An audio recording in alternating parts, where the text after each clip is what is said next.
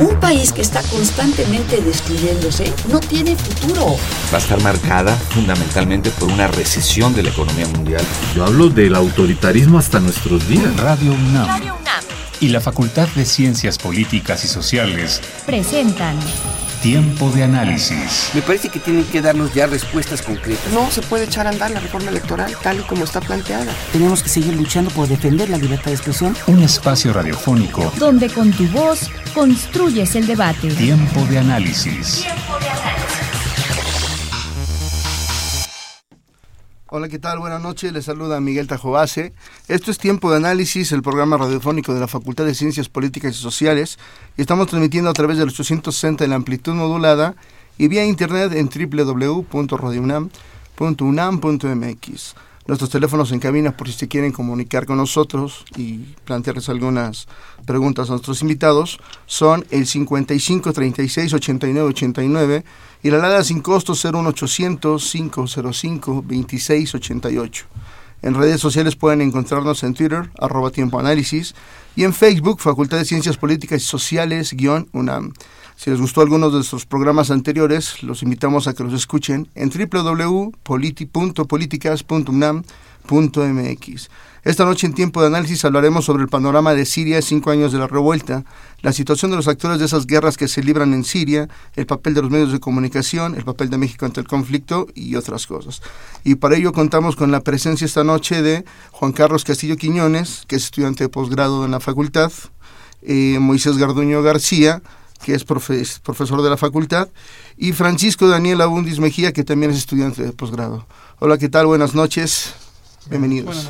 Buenas noches. Eh, Moy, no sé si quieras comenzar, por favor. Creo que sí, Miguel. Primero, un agradecimiento a, a ti y a la producción de Tiempo de Análisis para eh, recordar este, en este tema los cinco años de la, de la revolución siria, pero no solo eso, sino de las protestas populares eh, árabes que comenzaron pues a finales del 2010 y 2011 es muy importante eh, seguir dándole seguimiento a este tipo de acontecimientos porque pues son acontecimientos que se siguen dando, que siguen una dinámica eh, pues la verdad es muy eh, indescifrable y los actores que han surgido, que han emergido en esta digamos situación nueva para la región, eh, realmente están dando de qué hablar, ¿no? Eh, en cuestiones de terrorismo, en cuestiones de reordenamiento geopolítico y reacciones por parte de las élites militares. El agradecimiento también va porque pues este trabajo se desarrolla en el marco de un proyecto que estamos en el cual estamos trabajando en la Facultad de Ciencias Políticas y Sociales que se llama eh, Nuevos Retos y Realineamientos Geopolíticos en el Medio Oriente, que es un proyecto PAPIT, en el cual diferentes profesores, entre ellos la doctora María de Lourdes Sierra Cove, Jaime Isla, Luis Mesa del Monte, Gilberto Conde, este, un servidor y nuestros eh, colegas que nos acompañan eh, esta noche, pues tratamos un poco de, descifrar qué es lo que está pasando en, en, la, en la región a partir de, de focos muy importantes, focos nodales como en en lo que nos convoca esta noche es el conflicto en Siria. Ok, eh, Daniel. Mm, agradecer a los radioescuchas y a, y a los productores de, Tiempo Análisis también por, por la oportunidad de compartir con, con mis colegas algunas reflexiones sobre, sobre un tema que, que nos atañe, eh, como es el, el, conflicto en Siria, un, un, conflicto que ha, que ha venido escalando desde hace cinco años. Eh, y que debido a la, a la intromisión de, de, agentes de carácter regional y, y extrarregional es que eh, está inmerso en, en, en, una serie de, de dinámicas que, que, vamos a tratar de, de dilucidar en, en, este programa. Okay, Juan Carlos. Sí, buenas noches. También quiero agradecer al tiempo de análisis, también agradecer al doctor Moisés la invitación. Y pues eh, me parece muy bueno que existan este tipo de espacios para discutir temas tan, tan complejos como el que vamos a tratar el día de hoy, donde están involucrados eh, muchísimos actores de, de todo tipo, eh, actores eh, regionales, locales, internacionales, entonces es un tema que adquiere complejidad dada esta, las distintas dimensiones de los actores que actúan en, en, en ella, ¿no? Y espero que con las reflexiones que pongamos en esta mesa el día de hoy, pues ayudemos al público a comprender un poco mejor la, la situación de lo que está pasando en, en Siria, ¿no? La trágica situación eh, en este país, ¿no? Ok, pues si quieres arrancamos contigo, Daniel. Yo creo que Moisés. Sí, sí pues podemos comenzar haciendo un, un breve recuento de lo que se ha dado a lo largo de estos cinco años, particularmente en Siria, pero que se tiene que conectar también con lo que pasa en la región. ¿no? Eh, se enmarca todo esto en un estallido de protesta popular, particularmente por las condiciones sociales y económicas que la mayor parte de la población de la región pues está experimentando, ¿no? tasas altas de desempleo, altos índices de pobreza, eh, descontento social por faltas de canales de participación política, falta de expresión en, la prensa, entre muchas otras cosas como el rapto, la tortura y muchas otras cosas que no nos son indiferentes en, nuestro país. Particularmente en Siria, la protesta que comienza en marzo del 2011 se mm, encharca en una represión por parte del régimen de, Al-Assad, eh, tanques, eh, tanquetas, soldados, paramilitares, eh, matones, y por otro lado también las reacciones de los enemigos de ese régimen a nivel regional, local e internacional, como van a ser pues distintas fuerzas como eh, la hermandad musulmana en algún momento, el ejército libre sirio, dentro de una incisión que va a haber al interior de las Fuerzas Armadas de Al-Assad, el apoyo de Estados Unidos que va a ser fundamental en esta estrategia y, eh, y otros actores regionales como Turquía, Arabia Saudí y sus respectivos némesis en la región como Irán, Hezbollah y Rusia, ¿no? particularmente. E, esta gama de actores van a militarizar la protesta siria, la gente va a quedar en medio entre la tiranía del régimen y la intervención extranjera de los enemigos y aliados de ese régimen, causando una crisis humanitaria de las peores que van en el siglo XXI y que se comparan con catástrofes históricas desde la Segunda Guerra Mundial, en tanto no solamente por la eh, creación de una alta cifra de desplazados internos y eh, refugiados o migrantes que se convirtieron en refugiados, sino también por la emergencia de grupos armados que van a estar eh, usando la militarización del conflicto como un modus vivendi, ¿no? lo cual pues se va a conectar con otras crisis en Yemen, en Bahrein, en Libia, en lo que tenemos también en Irak, que no hay que olvidar, pues desde la intervención estadounidense en el año 2003, una serie de conflictos que lo que están haciendo es debilitar a estos grandes países que en algún momento tenían una identidad arabo-islámica muy, eh, digamos, como parte de esa cohesión social, al menos en la retórica, y que ahora están convirtiéndose en estados débiles, en estados fragmentados militar, geográfica e ideológicamente. Ese es el más o menos el contexto del cual podemos partir, Miguel. Ok, eh, Daniel. Bueno, agregar un poco a lo, a lo que ya mencionó el, el doctor Garduño, otro actor que, que, yo creo también que, y que lastimosamente ha cobrado peso en, escena es el, desde 2014 que, que, emerge el denominado Estado Islámico, que, que es otro de los de los actores de carácter no estatal que están inmersos en, en las dinámicas del, del conflicto sirio, eh, Juan Carlos va a profundizar un, más, eh, un poco más con el tema de Daesh, pero solo decir que, bueno, tiene sus orígenes en, la invasión estadounidense eh, en Irak, haciendo, haciendo un análisis de, de, dónde surge una decisión de, de Al Qaeda con una lectura takfirista del Islam, usándolo a su conveniencia, es que se, se ha expandido teniendo su, su capital en, en Raqqa y y cobrando factura a, todos aquellos que, no tengan esta lectura wahhabí, takfirí del Islam, eh,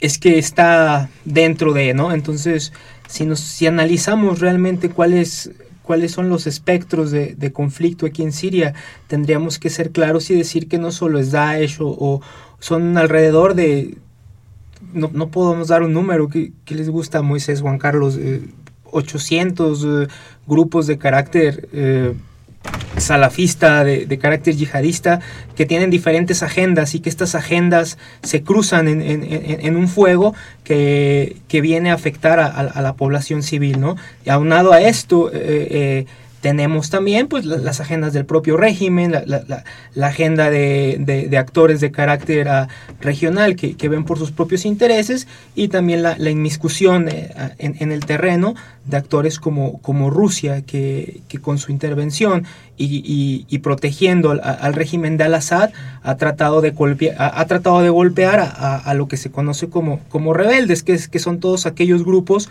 que no son afines o no son leales a, a Bashar al-Assad. Juan Carlos. Sí, bueno, como ya se dijo sobre el Estado Islámico surge a partir, bueno, como consecuencia de la invasión de Estados Unidos en 2003 a Irak. Es un grupo que se va a nutrir del vacío de poder que va a haber en, amplias regiones, eh, sobre todo regiones eh, que se vinculan con, con los sunitas en Irak. Se nutre este vacío de poder, se nutre también del de proceso de, depuración que va a haber dentro de eh, el ejército iraquí, de las fuerzas de seguridad, que van a hacer este eh, desaparecidas de la noche a la mañana. Entonces, todos estos eh, elementos se van a, pasar del estado del, estado islámico del lado del estado islámico y pues este este vacío de poder también se va a ver reflejado en Siria como consecuencia de la crisis eh, de la guerra civil y pues este en este contexto es que Daesh Estado Islámico va a surgir no eh, yo quisiera también poner sobre la mesa, la, eh, digamos, como tema de análisis lo que es ver a Siria ya en concreto como un, escenario y de ahí la complejidad de este eh, problema, ¿no? de este conflicto. Un escenario donde convergen distintas agendas, agendas internacionales, Estados Unidos, Rusia, Europa, agendas también regionales, Turquía, Arabia Saudita, los países del Golfo, pero también actores de carácter local, ¿no? Eh, el Estado Islámico sería un actor de carácter local, aunque con una dimensión transnacional, y otros actores como los kurdos que también están, eh, tienen un papel muy importante en este, eh, en, este conflicto, ¿no? Y en todas esas eh, mm. multiplicidad de agendas, ¿no? Entonces Siria se ha convertido en una especie de escenario donde convergen todas esas agendas de, intereses. Y de ahí que, bueno, tratar de dilucidar una, una, posible solución es algo muy, muy complejo, ¿no? Porque son demasiados actores en, que están, digamos, en operando en el terreno. Entre más actores operan en el terreno es más difícil la, la digamos, a llegar a un arreglo político, buscar una solución como la historia nos tiene acostumbrados, ¿no? A partir de un tratado de paz, de un pacto político. En este caso, el escenario sirio se ha vuelto muy complicado por el mosaico de actores ya mencionados. Una de las repercusiones de que Siria se haya convertido en un campo de batalla de todos estos actores, pues tiene que ver justamente con el regreso de la islamofobia, que es más o menos un estereotipo que la opinión pública internacional eh, reproduce, consume y luego eh, retrata de una manera aún más conservadora que los propios eh, analistas orientalistas o los políticos de ala conservadora. ¿no? Es eh, una forma lamentable en la cual se relaciona a lo que pasa no solo en Siria, sino en la mayor parte de los países arabo-islámicos o de prominente identidad arabo-islámica, la, eh, una especie de sinónimo con el fundamentalismo, con la violencia, con el espectáculo de la violencia de los famosos mujahideen o de los eh, eh, pues sí, atentados suicidas que ocurren prácticamente a diario en diferentes países de la zona.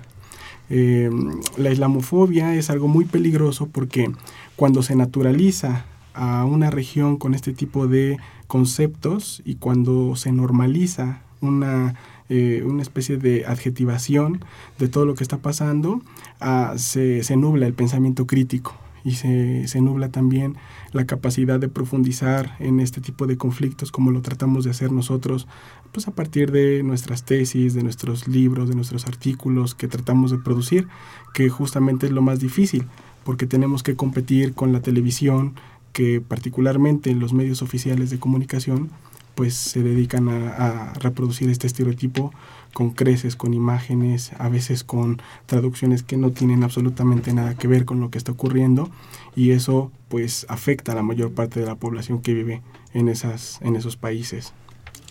Eh, les preguntaría algo. Este, esta situación de Siria tendría que, que ver con, una, con un tipo de nueva guerra fría entre Estados Unidos y la Unión Soviética.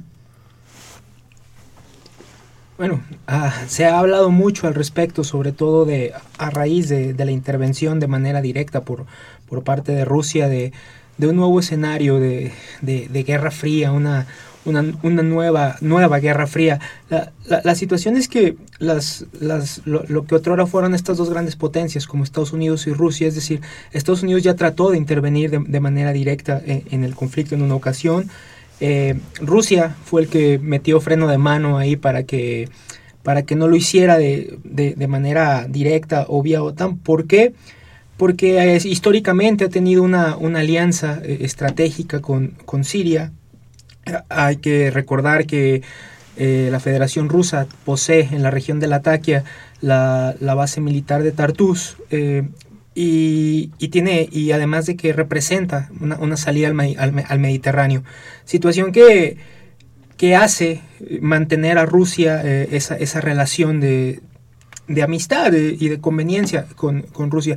Y por otro lado, un Estados Unidos cuya credibilidad pues estaba por los suelos, es decir, una llamar, por llamarlo así, una vietnamización de, en el conflicto en Irak, una derrota de las fuerzas estadounidenses en Irak, eh, al igual que, que en Afganistán, eh, y después de una intervención de manera, digámoslo, indirecta en Libia, pues quedó de manifiesto que, que, el, poderío militar estadounidense y que la credibilidad para, para, una, para una nueva intervención, pues no tenía el respaldo ni económico ni moral de, la gran superpotencia, ¿no? Entonces, en este escenario, pues sí surge esta, esta, nueva, esta, nueva disputa, pero al menos desde mi perspectiva, eh, pudiera ser eh, dentro de una, una retórica que, que, se, que se lleva a los medios de comunicación. La realidad es que ambos países tienen sus propias agendas en, en la región de Medio Oriente y tanto Rusia como Estados Unidos están, están ahí inmiscuidos por, por sus propias agendas y, y, buscan tener eh, una, una, mayor participación en, en, la zona. No sé, Juan Carlos, si quieras añadir algo al respecto. Sí, solo añadiría que, bueno, esta, eh, ese símil con la, con, con, la Guerra Fría, bueno, yo diría que desborda a Rusia, ¿no? Porque, bueno, esto empezó desde Ucrania también mm. entraría ahí, ¿no? Como un, un, factor que, digamos, eh, opone a... Eh, Occidente, le hace Europa, Estados Unidos frente a, a, Rusia, ¿no? Que se siente amenazada. Entonces, Sí, este, me parece que aquí queda desbordado el tema de Siria, eh, pero sí, Siria es muy importante para Rusia en el sentido de que eh, eh, el régimen sirio representa para, para Rusia un, un puente geopolítico de penetración geopolítica en el Medio Oriente, ¿no? Perder esta conexión con Siria significaría, bueno, perder esta, esa capacidad de influir en, en los sucesos que ocurren en, en, esta región tan estratégica, ¿no? Entonces, esa es la, eh, me parece la, el, valor estratégico de, eh, de la participación rusa en este conflicto, ¿no? Que, que bueno, le ha apostado todo al, mantenimiento del, eh, del régimen, ¿no? Yo también creo que a lo mejor no se trata de una, de una versión parecida al de la Guerra Fría de los años 60, 70, pero tiene algunos síntomas de ello. Este, por ejemplo, ya a diferencia de esa Guerra Fría, ahora ya no hay estas famosas ideologías que terminan en ismo, ¿no? el socialismo o el capitalismo como retórica. Eh, ya no existen estas figuras de líderes que concentraban grandes masas sociales, grandes bases sociales, em, que hacían, pues digamos, prácticamente hacer un mundo bipolar de la época. Ahora estamos ante un mundo de múltiples centros de poder, de carácter económico, político, incluso también hasta un, poder un poco, eh, digamos, eh, más allá de, los intereses, yo podría decir, eh, locales, ¿no? Estamos ante el surgimiento de élites globales transnacionales, por ejemplo, grandes familias. Y Rusia, a diferencia de la Guerra Fría, hoy también es un país capitalista, a diferencia de esa época. Entonces, pues yo esto a veces yo le he denominado a veces un, choque de capitalismo, ¿no? Y por ahí tengo un artículo donde hago énfasis en donde Al-Nusra, Daesh, Al-Qaeda, Arabia Saudí, Irán, Rusia, Estados Unidos tienen su propia agenda capitalista. El, el punto es alimentar su empoderamiento económico, particularmente en la zona de Siria, pero también en otras como en América Latina, en Ucrania, en, en Hormuz, por ejemplo, donde a través de diferentes actores locales intervienen indirectamente, ¿no? las famosas guerras proxies. Entonces, eh, es, un, es, un, es un conflicto multipolar, sin ideologías, pero con claros eh, niveles de violencia explícita que sobredimensionan, trascienden lo que veíamos antes como en la Guerra Fría eh, conceptualizado como las guerras clásicas regulares, ¿no? Ahora estamos ante mercenarios, empresas privadas de seguridad, este matones pagados, eh, agencias de inteligencia que pues prácticamente han sofisticado sus formas de trabajar, el armamento con el que se trabaja ahora, los famosos drones, eh, nos hace hablar prácticamente de otro nivel cuyo objetivo, particularmente yo pienso así, es el empoderamiento económico inmediato. Perfecto. Eh, Daniel hace un rato mencionaba eh, distintos escenarios que hay en el interior de Siria. Uno de los escenarios es la cuestión kurda. Eh, Juan Carlos. sí, bueno, como ya, habíamos mencionado que dentro del conflicto sirio, viéndolo como un escenario, como un, un campo de batalla, podríamos decirle, hay distintos tipos de actores. Los kurdos serían un, actor de tipo local, bueno, yo diría local en tanto eh, tienen una, una, una, agenda de ese tipo. ¿no? Los, los, kurdos en el conflicto sirio es, eh, lo que buscan es mantener el control de ciertos territorios que, eh, históricamente han sido territorios con población de mayoría kurda. ¿no? Entonces, esta proyección dentro del conflicto sirio pues le agrega un, un, nivel de complejidad que, que, no veíamos en la Guerra Fría, ¿no? La, la, importancia que tienen actores ya no únicamente globales, sino actores locales que están influyendo en el conflicto, están este, eh, marcando su, su, su, su, interés y también el factor, el, el, el, factor de los actores regionales que también tienen mucho peso, ¿no? actores como Turquía, actores como Arabia Saudita que están enfrentados con otros actores regionales como Irán. Entonces sí, esta eh, multiplicidad de agendas, de actores, es lo que le da al conflicto sirio su especificidad y también, digamos, su distinción con lo que, bueno, era los conflictos en el periodo de, lo que se llamaba como el periodo bipolar, ¿no? La, Guerra Fría. Ok, muy. Pues, a propósito de la, de la situación kurda, eh, yo sí quisiera eh, rescatar la, situación del enfrentamiento que al menos en la zona de Siria los kurdos, a partir de sus fuerzas especiales, las Peshmerga, han tenido con Estado Islámico. Y cómo eh, este enfrentamiento con Estado Islámico, bien o mal, ha visibilizado a esas fuerzas y ha puesto a los kurdos en medio de una difusión mediática que antes no tenían. Fue lamentablemente, insisto, a partir de la lucha con Estado Islámico que se retoma la cuestión kurda en los medios de comunicación oficiales. Antes a nivel local y a nivel regional se trataba como una cuestión pendiente, en cuestión de conseguir un estado retórico, ¿no? Juan Carlos sabe mucho de eso. Y ahora la visibilidad no solamente está, sino también está el papel de las mujeres kurdas como una de los principales frentes de batalla que ha empoderado, al menos en este conflicto y en esta coyuntura, a esas mujeres en esa zona, ¿no?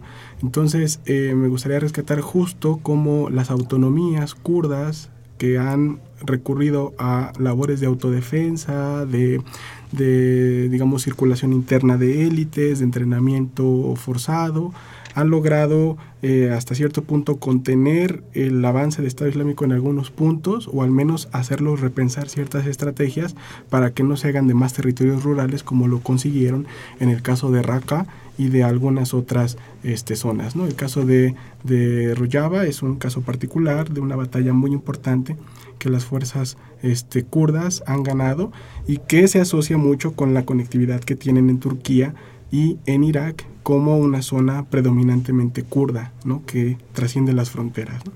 Ahora yo quisiera también eh, que, bueno, poner de manifiesto que esta visibilidad de los kurdos paradójicamente ha traído una invisibilidad de otras causas, ¿no? Porque Daniel ahorita nos puede hablar particularmente de la causa palestina que siempre ha estado ahí, y que ahora, después de lo de Gaza, no hemos sabido nada a partir de, del surgimiento del Estado Islámico de los kurdos y lo que pasa en Siria. Ok, esto lo tratamos uh, al regreso. Vamos a mandar a nuestra primer pausa, que es la transmisión de nuestra primer cápsula, Política sin Invita. La Facultad de Ciencias Políticas y Sociales de la UNAM invita a los conversatorios, tomar la calle, dignificar la política, cambiar el país, con Juan Carlos Monedero, este 15, 16, 17 y 18 de marzo en el auditorio Ricardo Flores Magón de la Facultad de Ciencias Políticas. Entrada es libre. Se otorgará constancia curricular al asistir al 80% de los conversatorios. Te esperamos. Y bien, eh, ya estamos de vuelta. Eh, Daniel, comenzamos, bueno, regresamos contigo. Sí, bueno, muchas gracias. Eh, y sí, como siguiendo la línea de, de ideas que, que, comentaba el doctor Garduño, hay una causa que se ha invisibilizado eh, en todo este escenario, es decir, lastimosamente, últimamente se, se habla de Siria, en los medios de comunicación se habla de Estado Islámico, eh, pero esto no son los únicos e, e, escenarios álgidos en, en, la región. Hay que recordar que hubo un golpe de Estado sui generis que, derrocó a la hermandad musulmana en Egipto, todo esto como, como consecuencia de una serie de manifestaciones de, de estas denominadas primaveras árabes que, que iniciaron en, en Túnez. Eh, y en Palestina, justamente, eh, hay que destacar que desde el año pasado, octubre del año pasado, ha habido una escalada en la violencia, sobre todo en la ciudad de Jerusalén. Desde octubre del año pasado, eh, los medios de comunicación una y otra vez hacen, hacen énfasis en estos lobos solitarios, como se les ha llamado, de jóvenes que salen a las calles y que tomando los cuchillos como, como armas han atacado a, a sociedad israelí. La situación es, la, la, estriba aquí o el, o el, o el, problema con, con, la cuestión palestina va de algo en, en particular, es decir, cada vez más eh, es necesario hablar de opciones para que los palestinos de a pie puedan tener una solución al denominado conflicto palestino-israelí. Sin embargo, mientras se habla de Siria, mientras se habla de Estado Islámico, mientras la retórica de, de estos uh, grupos de carácter salafista que generan, como, como ya mencionan mis colegas, una nueva ola de, islamofobia en Europa con toda esta cuestión de los refugiados, que se les acusa ya también de, de catástrofes como las que pasaron en París y, otro tipo de situaciones, invisibilizan o, o, otro, otros focos de resistencia que persisten en la región y que son importantes, como es el tema palestino, que desde la fundación del Estado de Israel en 1948 y la posterior ocupación de, de Gaza y Cisjordania en 1967 tras la Guerra de los Seis Días ha sufrido un lento proceso de, coloniz de colonización por parte de, esta, de este Estado. Eh, ¿Y cuál es la situación aquí? La, la, situación es que poco se habla de Palestina, pero esto beneficia a la potencia ocupante que es Israel en términos de que bajo una política como la que ellos tienen de hechos consumados, el tiempo se agota para que podamos hablar de la, de la constitución de un Estado palestino. Es decir, mientras la región se encuentra como, como se titula el proyecto de PAPID que estamos trabajando en, una serie de, de procesos de, de realineamientos de carácter regional y extrarregional, Israel aprovecha esto un Medio Oriente fragmentado, debilitado, para continuar con una política de hechos consumados, con la construcción de colonias en, en, Cisjordania y a la par con un grupo de, de, actores palestinos que no constituyen un Estado eh, débil, eh, fragmentados al interior, con una lucha de poder y la permanencia, con una autoridad palestina endeble y que amenaza con colapsarse, para que cada vez sea menos viable la constitución de un Estado palestino y abra la caja de Pandora para una serie de escenarios que, que están ahí en la región y que son, son de difícil predicción dada, dada esta, esta, esta situación actual en, en, el Medio Oriente. Juan Carlos. Sí, bueno, yo quisiera hablar un poco más del, del papel de los kurdos en el conflicto sirio y, bueno, a, apuntar que los kurdos han establecido en el, en el norte de Siria, que es el territorio donde donde, donde se ubican, se han ubicado históricamente y ahí han comenzado a, establecer un, interesante proyecto eh, político basado en la autonomía de una serie de, cantones que ellos denominan como Rojava, ¿no? Rojava, o, que significa Kurdistán Occidental. Eh, no hay que recordar al auditorio que los, los kurdos están dispersos o en, en, la región del Medio Oriente, principalmente entre lo que es Siria, Turquía, eh, Irak e Irán y pues, los kurdos que habitan Siria eh, históricamente denominados a, esta, a este territorio del Kurdistán como Rojava o Kurdistán Occidental. ¿no? Y este proyecto político que están construyendo en, en esta región eh, está basado en ideas que tienen que ver con lo, con lo que es la democracia participativa, democracia de base, me, me, me refiero, y también un importante elemento es el, el, el papel de la mujer, ¿no? Tienen ahí una, una, una, agenda muy, muy interesante, muy, muy interesante para la región, ¿no? Ahí radica su importancia, ¿no? De darle, empoderar a la mujer, de darle capacidad de toma de decisión. Eh, las mujeres participan en, en, la lucha en contra de las fuerzas del Estado Islámico, también en la toma de decisiones a nivel local, que, son, que se hacen en, en comunas. Y bueno, este es un proyecto distinto a lo que estamos viendo en el resto de la región, me parece. Un proyecto que está surgiendo desde abajo, no, no es una imposición. Entonces, creo que hay que eh, seguir la pista a esto que está eh, eh, ocurriendo y, construyéndose como consecuencia de, pues, de una guerra trágica, ¿no? Pero digamos, aquí habría algo un tanto que puede resultar en algo positivo, ¿no? Que, que deberíamos poner atención. Eso, lo que comentan mis compañeros, Juan Carlos y Daniel, es bien interesante porque nos ponen de frente con una eh, dinámica paralela a esta militarización, securitización, al regreso del estado de, sitio, las leyes de emergencia, la criminalización de la protesta social. Y eh, nos pone de manifiesto que la gente en medio de este proceso de militarización y de sectarismo en el Medio Oriente está tratando de generar alternativas no solamente de resistencia, sino de vida misma palestinos, kurdos, egipcios, sirios con los comités locales, los palestinos con cooperativas, la famosa confederación de pueblos que eh, particularmente los kurdos están impulsando desde abajo, la, la, cuestión, por ejemplo, de las manifestaciones estéticas, artísticas, a partir de diferentes formas de expresión como los grafitis, el cine alternativo. Es impresionante, este, Miguel, que le digamos al auditorio, lo que la gente en un estado de militarización y de guerra y de fragmentación está haciendo para mantener el nivel de protesta, aunque sea en la casa o en algunos espacios públicos todavía, mantenerla viva. Y eso me lleva justamente a decir que esto se hace a expensas de las estrategias contrarrevolucionarias de los regímenes que están operando ahí, particularmente financiadas por los estados petroleros del Golfo, que pese, hay que decirlo, a que el petróleo se encuentra en un precio muy bajo en comparación con años anteriores como 2005, 2004, ellos siguen financiando la mayor parte de la contrarrevolución que vemos actualmente en el Medio Oriente, no solamente porque están inmiscuidos con varios grupos en Siria, y cuando hablo de estados del Golfo también hablo de Irán, porque ellos también están financiando lo propio, sino también por la islamización y criminalización que se está dando en la protesta social. Esto va relacionado con que la protesta social y estos proyectos alternativos se criminalizan al relacionarlos directamente o con la Hermandad Musulmana en Egipto, que ya está catalogada como organización terrorista, o con Al Qaeda, que a lo largo de la historia ha sido considerada como tal, o ahora con organizaciones como Estado Islámico, que hay que decirlo, todos los actores que están inmiscuidos en Siria dicen que van a atacar a Estado Islámico justificando su intervención militar. Cuando entran en el terreno atacan otros objetivos que son justamente los enemigos de su, de su agenda personal. Entonces, eh, eh, hay que rescatar y, no es darle voz a la gente, porque ellos tienen voz y ellos pueden representarse a sí mismos, sino es un tanto acompañarlos en esos proyectos alternativos que están haciendo. Eh, les hago una pregunta. Se ha mencionado a lo largo del programa un concepto que es guerra, trágica. ¿Cómo, ¿Cómo ha sido la cuestión humanitaria en torno a esta guerra? Particularmente en Siria ha sido devastadora, ¿no? devastadora. Eh, los servicios solamente están destinados a la población que apoya al régimen y algunas personas que no los apoyan tienen que encontrar refugio en los propios islamistas que tienen dinero proveniente de sus patrocinadores regionales y extrarregionales.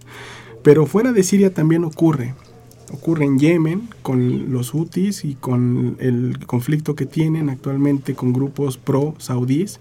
Ocurre también en Libia, por supuesto, con esta diseminación de jefes y tribus que están eh, cambiando de bando constantemente porque no hay una eh, convergencia de movimientos, ningún pacto político y por lo tanto los niveles de empleo, de pobreza contra los cuales las personas se levantaron a principios de 2011, ahora no solamente se mantienen, sino que han empeorado en estos escenarios particulares. Juan Carlos. Sí, bueno, la dimensión humanitaria es, es impresionante, ¿no? Se habla, me parece, de las cifras más recientes de 300.000 muertos, mis compañeros me podrán corregir, en lo que es en Siria. Y más eh, impresionante también lo, el número de desplazados, de eh, gente que ha tenido que salir para eh, refugiarse en, en, Europa. Y hablamos de, de, islamofobia y esto me parece a mí como, como a partir de una crisis humanitaria, en lo, lo que ha derivado de esto en Europa es precisamente lo que hablamos de la islamofobia. ¿no? Este para mí es un nuevo tipo de islamofobia, ¿no? la, la fobia al, al refugiado, ¿no? a a, la persona que viene huyendo de un, de un, de un conflicto bélico, ¿no? Porque en Europa se percibe como una invasión, nos, nos vienen a... Nos, nos, están invadiendo una, una oleada de refugiados y, eh, y se pone en peligro nuestra identidad, ¿no? Entonces yo quisiera eh, rescatar eso, ¿no? Esta, esta, un poco esta... Eh, discriminación que, que, que, pasa, que ocurre en Europa con respecto a algo tan, tan eh, de una dimensión humanitaria sin precedentes, ¿no? Como es esta oleada de refugiados que llegan, no, no, no porque quieran salir del país, no porque se ven obligados a, ello, ¿no? Y hay que desmitificar eso de una invasión o no. La mayoría de la, gente que sale de esos países se queda en los países de la región. En, parece que hay 3 millones en, en, en Turquía, otros 2 o 3 en, Jordania. Entonces no están yendo a Europa. Llegan a Europa los que tienen eh, las capacidades para hacerlo. Eh. Entonces no es una invasión como tal, pero la manipulación de este, eh, de este concepto, ¿no? de, la, de, la, de, un concepto tan, tan noble como es el de bueno refugiado, ¿no? que debería ser apoyado. ¿no? Daniel. Sí, bueno, sumado a, las opiniones de mis compañeros, creo que sí, el, el, el tema humanitario, hablar de, de tragedia, creo que se queda corto ante una de las grandes catástrofes en, eh, lo que va del siglo y, la comparativa es basta porque al ser un, país, un, país, tan pequeño en donde convergen tantos a tantas agendas, esto es lo que ha hecho la, complejidad del escenario sirio. Ahora, el, tema de los refugiados abre otra serie de preguntas y, que no daría tiempo en, en, en, este análisis, pero quizá para, para posteriores debates del proyecto de integración europeo es decir, eh, esa crisis que se viene gestando en, el proceso de integración europeo, que se venía gestando como una crisis en el sistema monetario internacional, eh, en estas dinámicas del capitalismo, visto en Grecia, visto en España, visto en Portugal, eh, los países que quieren salir de la zona euro. Y en medio de todo esto viene la oleada de refugiados. Esto que genera que últimamente regímenes de extrema derecha estén ganando en las urnas en Europa y que nuevamente se, se, se ve al refugiado como, como un problema, como, como alguien que viene a quitar y no a sumar. Y si a esto le, le, le, le ponemos un aderezo como, como es Daesh y toda esta parafernalia y propaganda que, que bien sabe usar para, para ganar adeptos y demás, y, y, a la, y, y, sumado a un atentado como, eh, en una capital mediática europea como, como lo que pasó en, en París, genera un, una, una, suerte de islamofobia que no se había visto desde los atentados del, del 11 de septiembre. Es decir, nuevamente el, el, binomio árabe terrorista, nuevamente los invasores en Europa, sobre todo en ciudades como, eh, como París, como Berlín, en donde la población turca por un lado y, árabe, y, árabe musulmana en otra, pues es creciente. Eh, pero la realidad es esa, que, que aquí nos eh, estamos en la encrucijada de quién es el refugiado por qué sale de, de, Siria y por otro la culpa que tienen las potencias europeas en el, en el, conflicto en el conflicto no solo en Siria sino en grandes sino en grandes en gran parte de, de Medio Oriente. Y esto eh, Mo, Moisés lo, lo, podrá decir más más adelante. Es, es una muestra del, del resquebrajamiento que, que, habla Moisés de un sistema que tiene que está por cumplir 100 años que son los acuerdos Sykes-Picot Sí, es una guerra. Todas las guerras son trágicas, pero particularmente la que nos está tocando vivir es trágica para todos también, para los que estamos fuera experimentando esa guerra a través de la difusión de la muerte y de la violencia, porque eh, es trágica para nosotros también porque eh, nos estamos acostumbrando y naturalizando la muerte y y, formas diferentes. Ya no hablamos de biopolítica, de disciplina, de prisiones, de torturas, como lo, que hacía la CIA o el Mossad, sino ahora hablamos prácticamente de la muerte a flor de piel, ¿no? de desollamientos, de asesinatos este, en masa, de ejecuciones en vivo a través de videos de internet como el que ha este, difundido Daesh y hasta ese punto es, trágico porque nuestra lengua ya no alcanza a describir esos actos de violencia explícita que también nosotros experimentamos aquí. Este, es eh, una normalización de, de, eso. Mira, cuando yo veo a Donald Trump y a Abu Bakr al-Baghdadi, yo les decía en clase que recuerdo mucho al binomio Bush con Osama Bin Laden. Es que estamos en cada reciclaje de personajes que utilizan una retórica sectaria de confrontación, en cada reciclaje de esas imágenes nos enfrentamos a un nivel más amplio de violencia explícita. Y entonces como civilización, como humanidad, eso también eh, nos desgarra, nos insensibiliza y, nos nubla cualquier capacidad crítica que podamos tener del problema. Ahora, rápidamente lo que menciona Daniel es muy importante al respecto del, del Saxe-Picot, que fue una forma en la que las potencias coloniales, Gran Bretaña y Francia en 1916, delimitaron las fronteras que hoy conocemos eh, en el Medio Oriente moderno. Esas fronteras con el surgimiento de Daesh, el desplazamiento de muchas personas en Siria, la fragmentación o el Estado federado que hay en Irak, esta delimitación fronteriza está resquebrajándose, si no es que desapareciendo.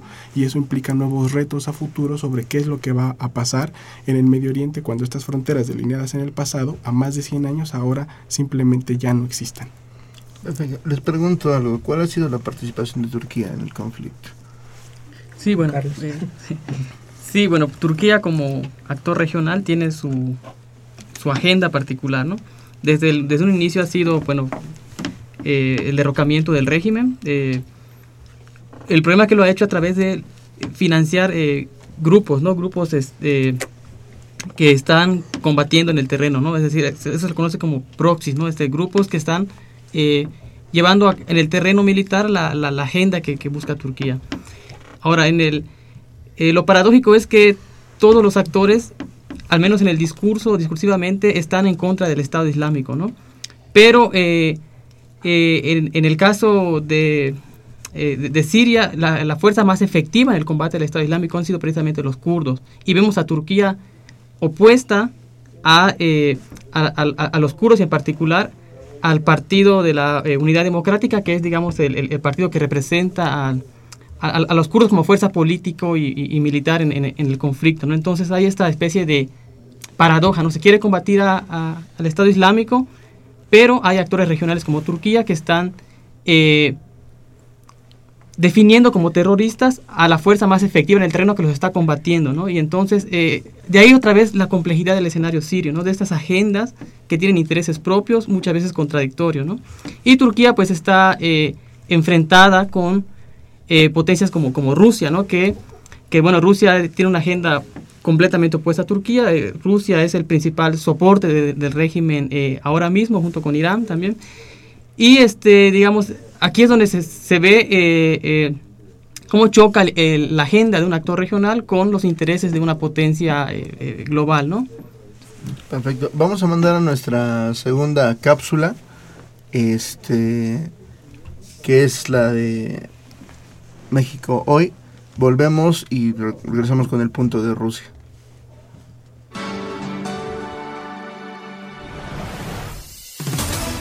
El estado de alerta en que se encuentra el ecologista mexicano Gustavo Castro Soto, retenido en Honduras después de haber atestiguado el homicidio de su colega Berta Cázares, motiva la reflexión sobre la situación de los defensores de derechos humanos en nuestro país.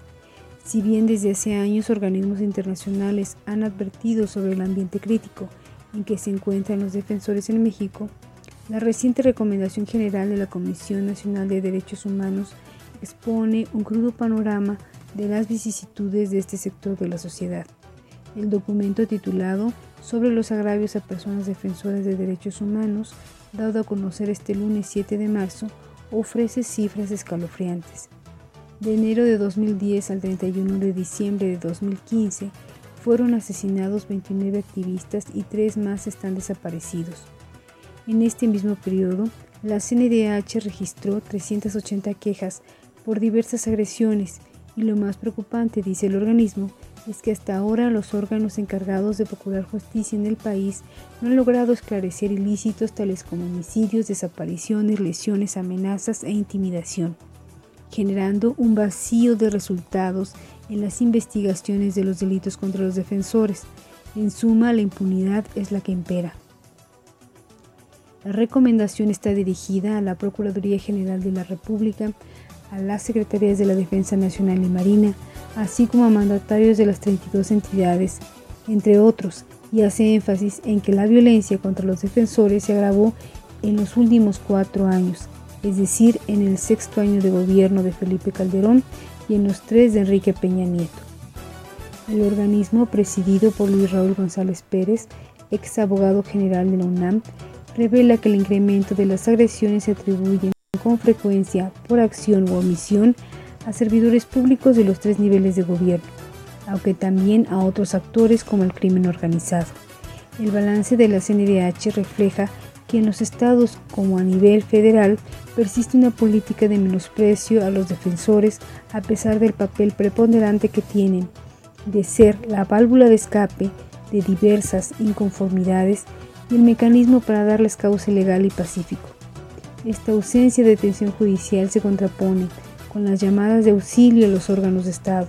A nivel federal, el mecanismo de protección para personas defensoras de derechos humanos y periodistas, que depende de la Secretaría de Gobernación, da seguridad a 419 personas, 247 de ellas defensoras y el resto periodistas.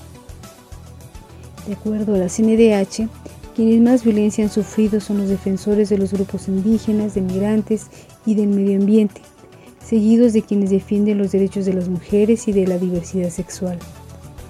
Para el organismo no cabe duda que todos estos atentados contra defensores tienen el doble objetivo de censurar e infundir miedo, escenarios agravados en casos de líderes comunitarios, campesinos e indígenas que protegen la tierra y el medio ambiente contra megaproyectos y actividades de extracción minera. Precisamente en esta última área de trabajo se desenvuelve Gustavo Castro Soto, director de Otros Mundos AC, organización dedicada a la defensa de poblaciones indígenas afectadas por los megaproyectos privados. Castro Soto fue testigo del homicidio de Berta Cázares, una defensora de la tierra en Honduras, galardonada con el premio Goldman de Ecología. Por estar presente en los lamentables hechos, el mexicano ha sido retenido al parecer ilegalmente por el gobierno hondureño. Para tiempo de análisis, Gloria Leticia Díaz. Y bien, ya estamos de vuelta en este programa de tiempo de análisis. Estamos tocando la cuestión siria.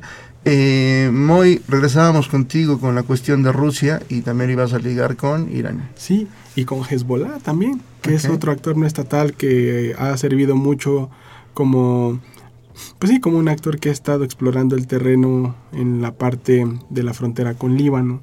Eh, esta alianza, eh, que tiene cada quien su propia agenda, pero que particularmente hay un objetivo central que es defender a el régimen de Bashar al-Assad con todo lo que esto implica para los intereses iraníes en la cuestión geopolítica como potencia regional, el, interés ruso para mantener la base que Daniel mencionó en Tartus, en la zona de la Taquia, y la única salida que Rusia tiene al Mediterráneo, y de Hezbollah para empoderarse al interior de la política libanesa, ¿no? que ahora lo hemos dicho y lo hemos eh, eh, ya experimentado, Hezbollah tiene una capacidad eh, armamentista que ha superado por mucho en varias zonas las, a la capacidad de las fuerzas nacionales libanesas, lo cual ha hecho a Hezbollah un actor indispensable en la propia seguridad nacional del Líbano.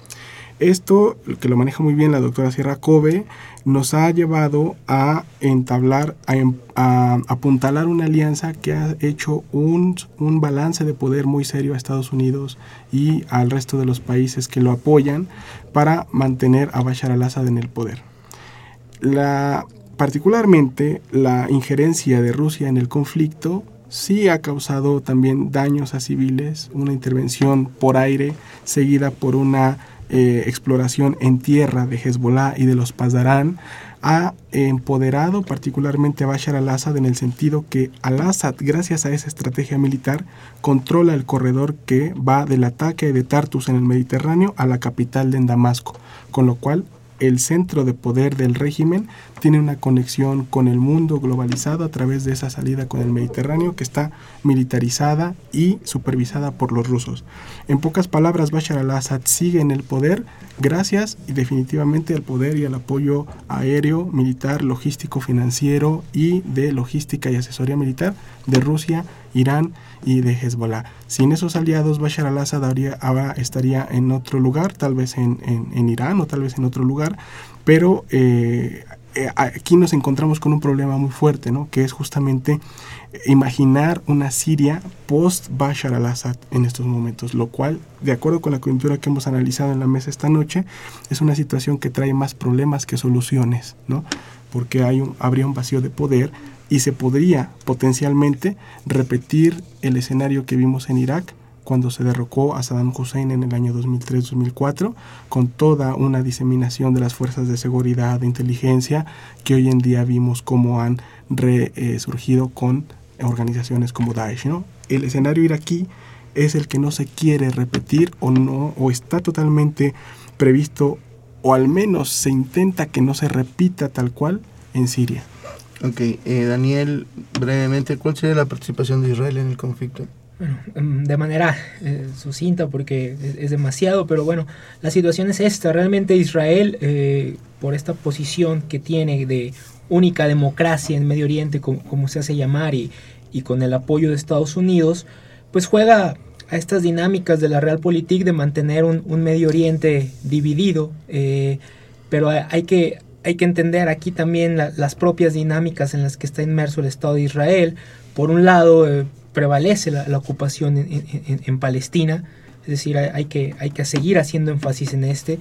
Y por otro lado, la, la retórica de Daesh que, al momento no ha tocado todavía el Estado de Israel. Entonces, habría que pensar en, en, qué, qué, va a suceder cuando, cuando Daesh toque en, su, en su parafernalia o en su retórica al, al, Estado, al Estado de Israel. ¿no? Eh, realmente, salvo esto, eh, Israel sigue, sigue con, su, con su propia agenda, una, una, agenda en la que la colonización sigue, sigue presente, una agenda de política de hechos consumados, en donde está ganando tiempo y en donde está hasta cierto punto llevando una suerte de perpetuación del conflicto, mientras Medio Oriente está en, medio del fuego cruzado. Y ya solo para, para cerrar en, en, términos de esto, eh, a modo de conclusión, como comparto con, con, el doctor Garduño, realmente cuál es la, la, la situación es decir, si se va a Bashar, ¿qué, es lo que va a pasar? ¿Qué, qué, qué escenarios podríamos tener en, en, el conflicto sirio? Y hay muchas, muchas, muchas opciones que hemos platicado tanto en clases como, como, como en los pasillos, desde... Eh, y, sobre todo aquí entra uno de los grandes miedos que, que pudiera tener el, el, Estado de Israel, ¿no? Es decir, a Israel lo que más le conviene en este preciso momento, de, de manera coyuntural, es que prevalezca el régimen de Al-Assad también. ¿Por qué? Porque de caer no se sabe quién va a llegar al poder, si va a ser una solución negociada, como lo hemos platicado, si se pudiera lograr una suerte de pacto como se logró en Líbano. Entonces, ya cierro porque si no vamos a seguir hablando de esto y, hay muchos escenarios. No sé si quieres agregar algo, Juan Carlos. Sí, Juan Carlos. Sí, sobre los escenarios, pues yo diría hay que poner énfasis en los actores locales, tienen mucho, en los, en los actores locales, perdón, si tienen, tienen mucho peso.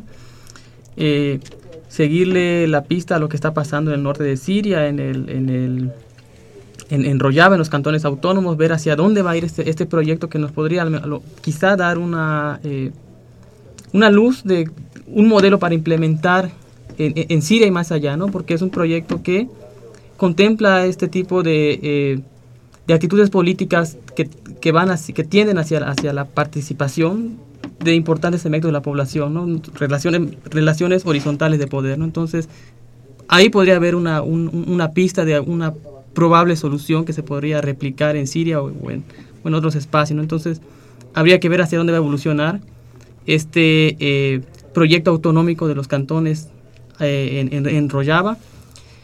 Y también, bueno, eh, tomar en cuenta que cualquier escenario, cualquier posible solución tiene que tomar en cuenta las agendas de estos, de estos actores locales, regionales y también actores de carácter global, ¿no? Porque todas esas agendas están ahí eh, insertas ¿no? en, el, conflicto sirio. Entonces, una, la solución no va a venir de, de, una sola de las partes, sino que tiene que ser una negociación política, donde haya voluntad política de todos los actores inmiscuidos, sean actores locales o sean actores regionales o actores de carácter internacional.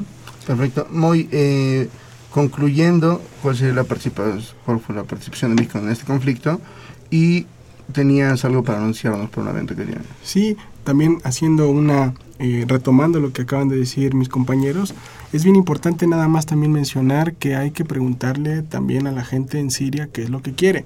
Es decir, las agendas regionales este, y, y extrarregionales son sumamente importantes porque es donde hay mayor potencial para conseguir un pacto político.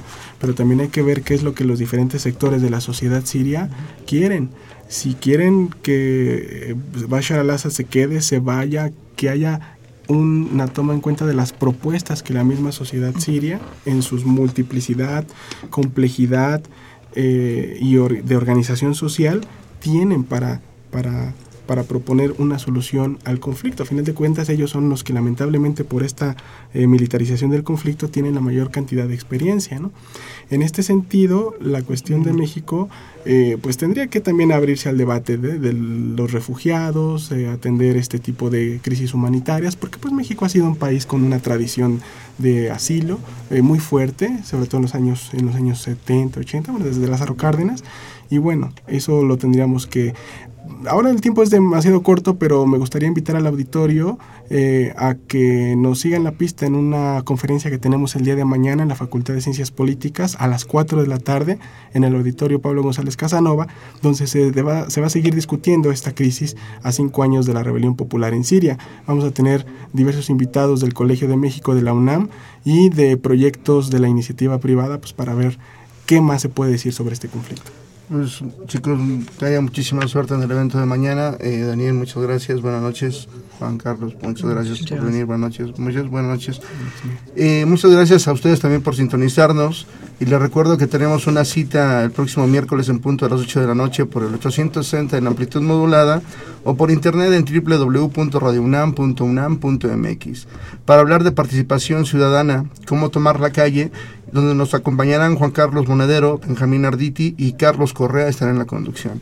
No olviden seguirnos vía Twitter en arroba tiempo análisis y en Facebook Facultad de Ciencias Políticas y Sociales guion UNAM. También los invitamos a que escuchen nuestras emisiones pasadas a través de www.políticas.unam.mx. Este programa es producido por la Coordinación de Extensión Universitaria de la Facultad de Ciencias Políticas y Sociales a cargo de Roberto Ceguera. En la coordinación de producción estuvo Claudio Loredo. En la producción Guillermo Pineda. En las redes sociales Carlos Correa. En la cabina y operación el maestro Humberto Sánchez Castrejón. En la continuidad Tania Nicanor. Se despide de ustedes Miguel Tajobase. Muy buenas noches. Esto fue Tiempo de Análisis. Tiempo de Análisis una coproducción de Radio UNAM y la Coordinación de Extensión Universitaria de la Facultad de Ciencias Políticas y Sociales.